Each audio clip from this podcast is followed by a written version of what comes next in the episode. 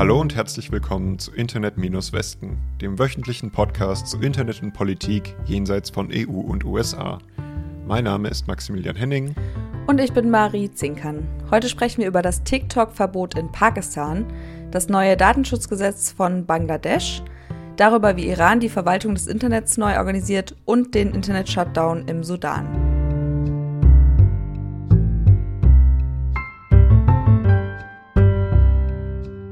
Pakistan sperrt momentan den Zugang zu TikTok im Land, und zwar schon seit Juli. Und das höchste Gericht von Islamabad, also dem Gebiet der Hauptstadt von Pakistan, hat diese Sperre jetzt für verfassungswidrig erklärt. Das ist aber nur ein Schritt im Gerichtsverfahren, das läuft jetzt noch weiter. Als nächstes muss die Aufsichtsbehörde Pakistan Telecommunication Authority erklären, warum sie TikTok gesperrt hat und wer der Behörde die Sperre empfohlen hat. Die genaue Begründung für die Verfassungswidrigkeit, so das höchste Gericht, ähnlich wie bei Internet-Shutdowns oder bei der Twitter-Sperre in Nigeria, machen Leute Geld mit diesem sozialen Netzwerk und dieses Geld gehe gerade verloren. Und warum gibt es die Sperre? Was ist die Begründung dafür? Äh, die Begründung ist Hassrede und vulgäre Inhalte, die auf TikTok gepostet werden würden, beziehungsweise dass TikTok die Inhalte auf Anweisung nicht entfernt habe. Es ist auch nicht das erste Mal, dass TikTok in Pakistan gesperrt wird, sondern das vierte Mal tatsächlich schon. Zuerst im Oktober 2020, dann im März und im Juni 2021. Im Juni unter anderem wegen Unterstützung für den Pride-Monat. Die Sperren wurden immer wieder aufgehoben, nachdem das Unternehmen den Aufsichtsbehörden versichert hat, es würde jetzt härter gegen obszöne Inhalte vorgehen und mehr Accounts mit äh, solchen Inhalten sperren. Jetzt gibt es seit Juli eben eine neue Sperre und anscheinend aber kein neues Versprechen von TikTok und deshalb läuft seitdem das Gerichtsverfahren. Interessant dabei vielleicht, laut dem neuesten Transparenzbericht von TikTok hat die Plattform von April bis Juni 2021 insgesamt 81 Millionen Videos weltweit entfernt, davon über 9 Millionen in Pakistan, das ist die zweithöchste Zahl der Welt.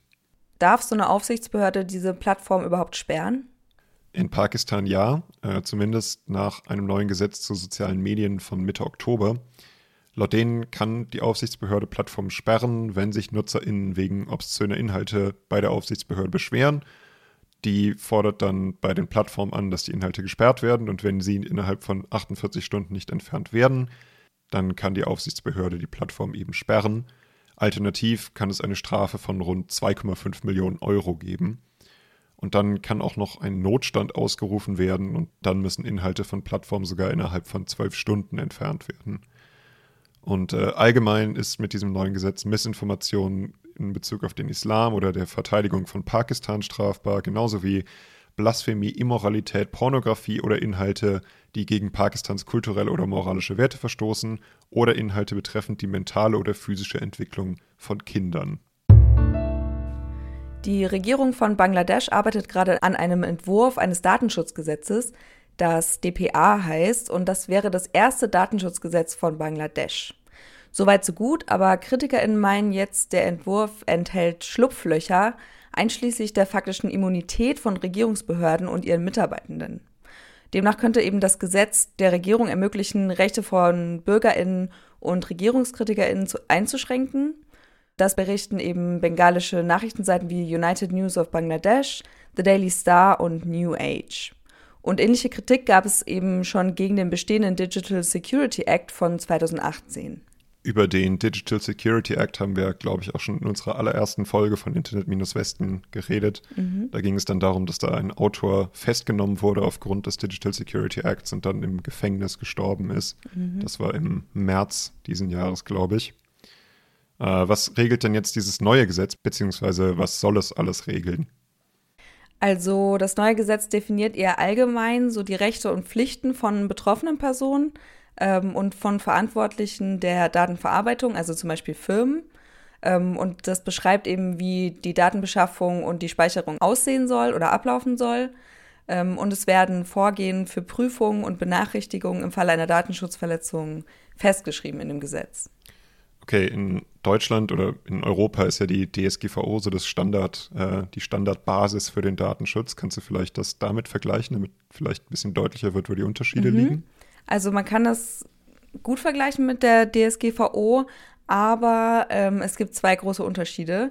Der Unterschied Nummer eins ist eben, was ich schon gesagt habe, dass bestimmte staatliche Behörden das Gesetz eben nicht befolgen müssen und zum Beispiel Mitarbeiter der Digital Security Agency und des Datenschutzbüros danach nicht verurteilt werden können. Also, dass sie eben gegen das Gesetz verstoßen können und es passiert nichts.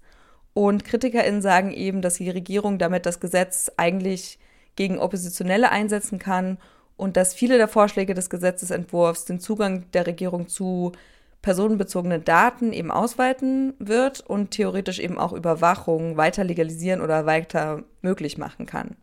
Genau, und der Unterschied Nummer zwei ist, dass das Gesetz eine zentrale Speicherung der Daten vorsieht, beziehungsweise mehr Datensouveränität anstrebt. Also es sollen eben alle personenbezogenen Daten der Bürger in Bangladeschs ähm, im Land bleiben. Und konkret heißt es in einem Entwurf, dass jeder für die Verarbeitung Verantwortliche mindestens eine Kopie der Daten innerhalb der geografischen Grenze von Bangladesch speichern soll. Also ja, es, die Daten werden nicht exportiert oder können nicht exportiert werden quasi. Das ist gut, aber es, sie werden eben zentral gespeichert und daran gibt es auch Kritik. Gemäß dieser Bestimmung könnte eben die Regierung von Bangladesch möglicherweise eben Zugang zu mehr Daten der BürgerInnen als je zuvor erhalten. Und zum Beispiel sagt auch die NGO Human Rights Watch, dass die Regierung gemäß des Telekommunikationsgesetzes, das es schon gibt, äh, jedem Beamten aus Polizei und Sicherheitsbehörden die Erlaubnis erteilen kann, von jedem Nutzer eines Telekommunikationsdienstes Informationen zu sperren, aufzuzeichnen oder zu sammeln. Und das eben mit dem Zweck, wie so oft, ähm, die nationale Sicherheit und öffentliche Ordnung zu bewahren. Human Rights Watch sagt eben, dass das gerade in Verbindung mit dem neuen Datenschutzgesetz ähm, sehr fragwürdig ist. Okay, das ist ein bisschen Kritik. Ähm, wurde das auch an die Regierung rangetragen? Mhm. Ja, genau. Die NGO Transparency International Bangladesch fordert zum Beispiel die Regierung auf, den Gesetzentwurf nochmal zu veröffentlichen und nochmal zur Diskussion zu stellen und das eben so einer Prüfung zu unterziehen, einer Prüfung von Datenschutzinteressenvertretern, zum Beispiel dieser NGO. Okay, und gibt es da noch Spielraum oder tritt dieses Gesetz morgen schon in Kraft?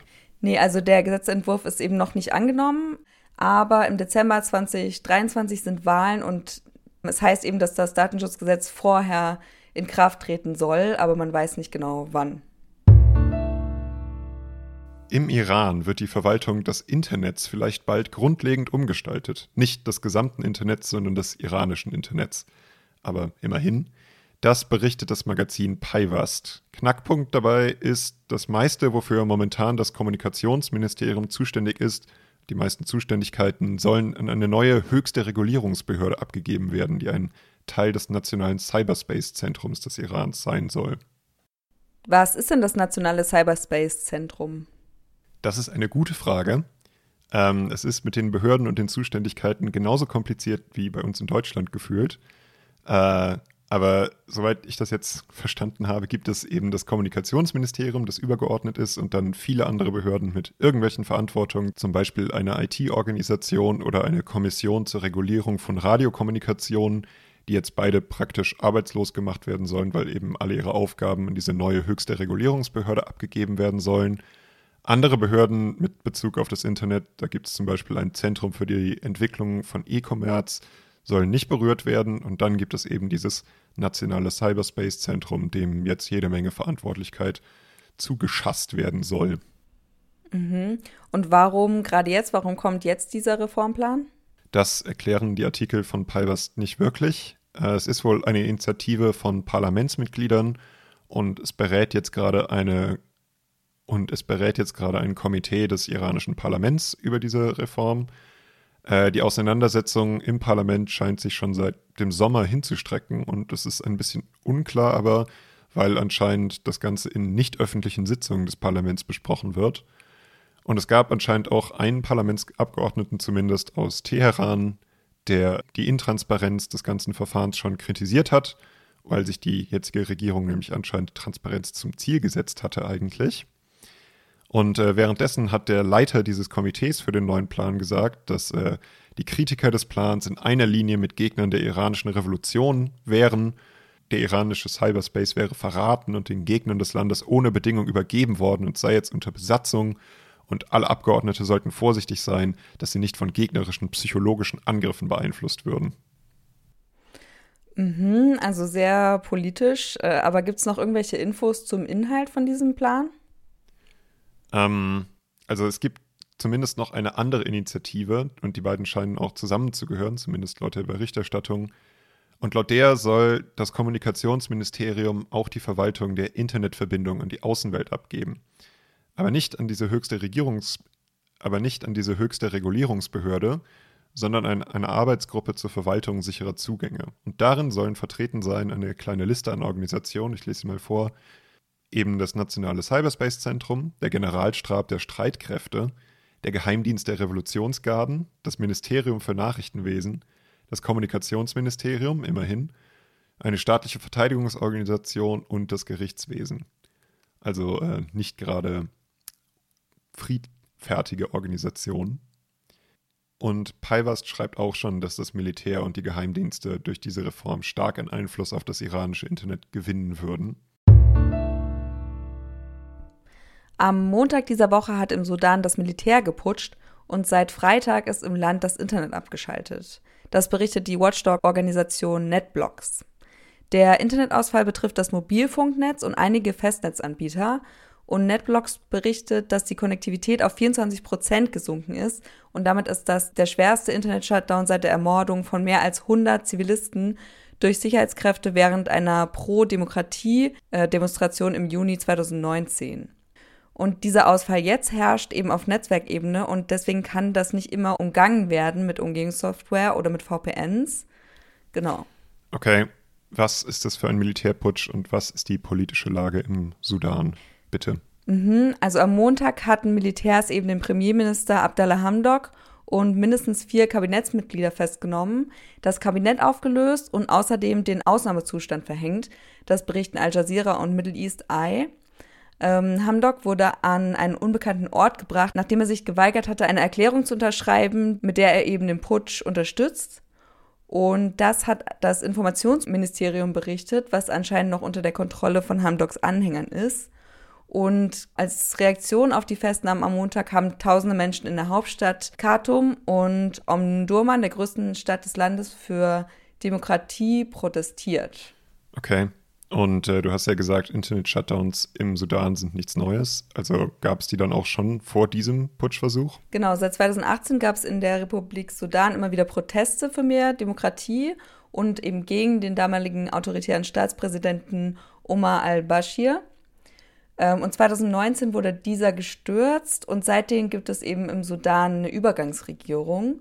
Und genau, die Proteste gingen eben seit 2018 schon immer Hand in Hand mit gezielten Störungen des Internets, einschließlich Sperrung und Beschränkung der sozialen Medien. Und während der längsten aufgezeichneten Netzwerkunterbrechung des Landes ähm, sperrte der Sudan eben 68 Tage lang soziale Medien, um Proteste eben zu unterdrücken. Und dadurch wurden laut Netblocks Facebook, Twitter, Instagram und WhatsApp von Dezember 2018 bis Ende Februar 2019 eingeschränkt. Also bei dem Putschversuch jetzt gab es auch schon einen Monat vorher gezielte Sperrungen auf Facebook, aber gegen die Unterstützung des Militärs. Ähm, und zwar in den Wochen vor dem Putsch, als eben, also in der Zeit Unterstützer des Militärs die Auflösung der Übergangsregierung forderten und schon andere ja, Regierungsbeamte äußerten, dass das Militär wahrscheinlich putschen wird. Da hat Facebook ein Netzwerk der Rapid Support Forces, RSF, das ist eine paramilitärische Gruppe, die am Putsch jetzt auch beteiligt war, quasi gelöscht. Also sie haben 116 Seiten, über 600 Benutzerkonten, 69 Gruppen und über 90 Instagram-Konten gelöscht quasi. Und Facebook sagt, dass das Netzwerk entfernt wurde oder alle diese Seiten, diese Konten entfernt wurden, weil es gegen die Richtlinie der Plattform gegen ausländische oder staatliche Einmischung verstößt. Ähm, die nennen das koordiniertes, unzulässiges Verhalten im Namen einer ausländischen oder staatlichen Einrichtung. Genau, also einfach, weil sie Paramilitärs sind. Okay. Und äh, gab es jetzt zurück zum Internet-Shutdown, gab es darauf irgendwelche Reaktionen schon? Mhm. Ich habe mal ein Zitat rausgesucht von Amo Magdi von Human Rights Watch. Der hat getwittert, ähm, wenn eine Regierung oder gar das Militär das Internet kappt, dann ist Blutvergießen zu befürchten, denn keine guten Menschen regieren im Dunkeln.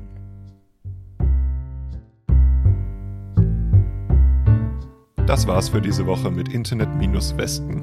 Gemeldete Internet-Shutdowns und Sperren von Webseiten gab es diese Woche in Nigeria, Sudan, Äthiopien, Indien, Jemen, Myanmar, Aserbaidschan und Eswatini.